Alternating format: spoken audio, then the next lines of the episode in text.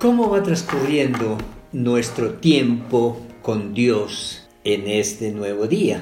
Un día nuevo de posibilidades, de bendiciones, de frescura.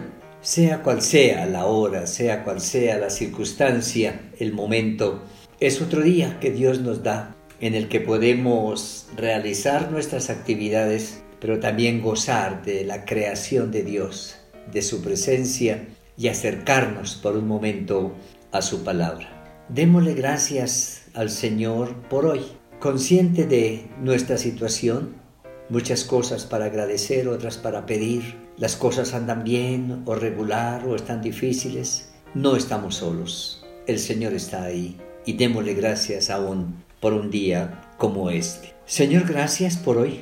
Gracias te damos por lo que somos, lo que sabemos, lo que tenemos. Gracias por tu misericordia.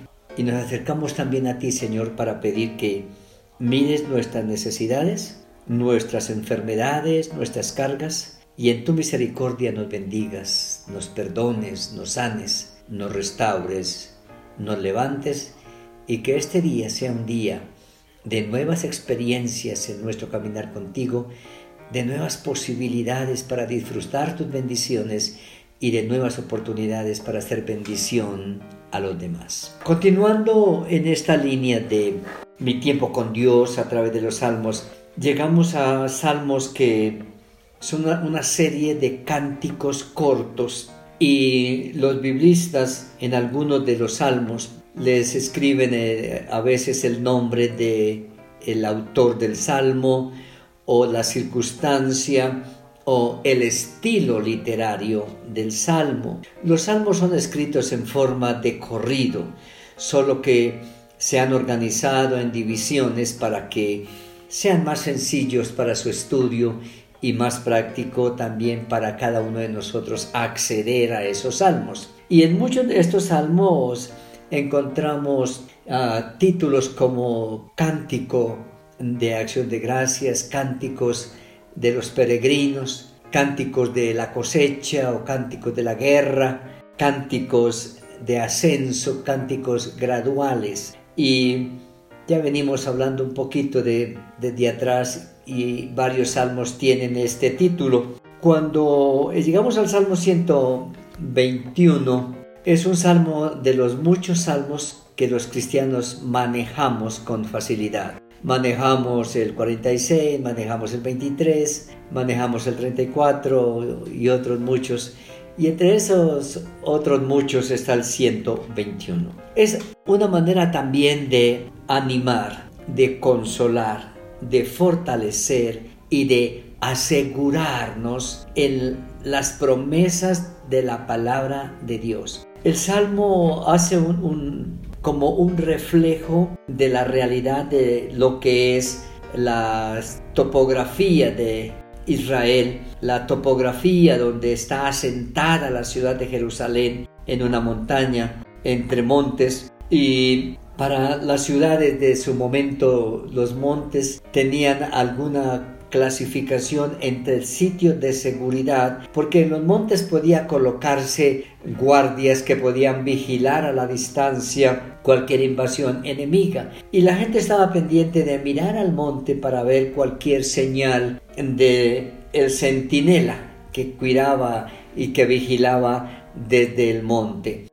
pero también tiene connotación de lugar alto, de una torre de vigía, de un lugar alto desde donde se pueden ver las cosas a la distancia. Y este salmo comienza de esa manera, es decir, hay circunstancias de la vida en que estamos tan comprometidos con nuestra situación que no vemos mucha salida en el entorno y somos invitados a no se quede en el entorno mirando lo que está pasando, sino proyecte la visión mucho más allá. Levante los ojos más allá del ahora, mire más allá de la circunstancia, mire más allá del problema, mire más allá de la necesidad, mire más allá de la necesidad. Y él dice, alzaré mis ojos a los montes. Es prácticamente algo que todo el mundo sabe hacer y que lo hacemos cotidianamente. Pero hoy quiero mirarlo, dice el salmista, para mirar que necesito socorro y voy a buscar hacia dónde dirigirme para encontrar ese, ese socorro. Ah, ¿De dónde vendrá mi socorro? A veces el socorro venía de los montes porque eh, se avisaba, se anunciaba y la gente podía prepararse o, huir o refugiarse en algún sitio para ah, evitar las posibles situaciones difíciles. Pero el salmista conscientemente dice, estas seguridades son temporales, los problemas son temporales, las soluciones humanas son temporales, pero las soluciones eternas son eternas, son duraderas, son por siempre. Por lo tanto, cuando él hace esta pregunta, involucra a cualquier oyente para decirle, ¿dónde está su confianza? ¿En qué está confiando usted? ¿En qué está asegurado en este momento? Podríamos decir nosotros, ¿en, qué se ha asegurado usted para su salud en esta pandemia? Y podríamos decir, no, no, en la vacuna, ya está aquí. Qué bueno, pero así como la vacuna puede ser efectiva, pueden haber enfermedades nuevas. Por lo tanto, él dice, yo he aprendido a aprovechar las bendiciones temporales, a gozarme con las bendiciones temporales, pero a mirar más allá del momento y ve las soluciones que Dios tiene para mí. Y comienza a decir, mi socorro viene de Jehová que hizo los cielos y la tierra. Los montes son parte de lo que Dios hizo. Y Dios es el dueño de las montañas, es el dueño del, firmamento, es el dueño de todo lo creado. Y si Él controla toda su creación, también puede controlar mi situación, controlar mi circunstancia. Por lo tanto, ah, tenga certeza, asegúrese usted mismo que en cualquier circunstancia, si usted descansa en Dios, tenga por seguro que no hará tu pie resbaladero.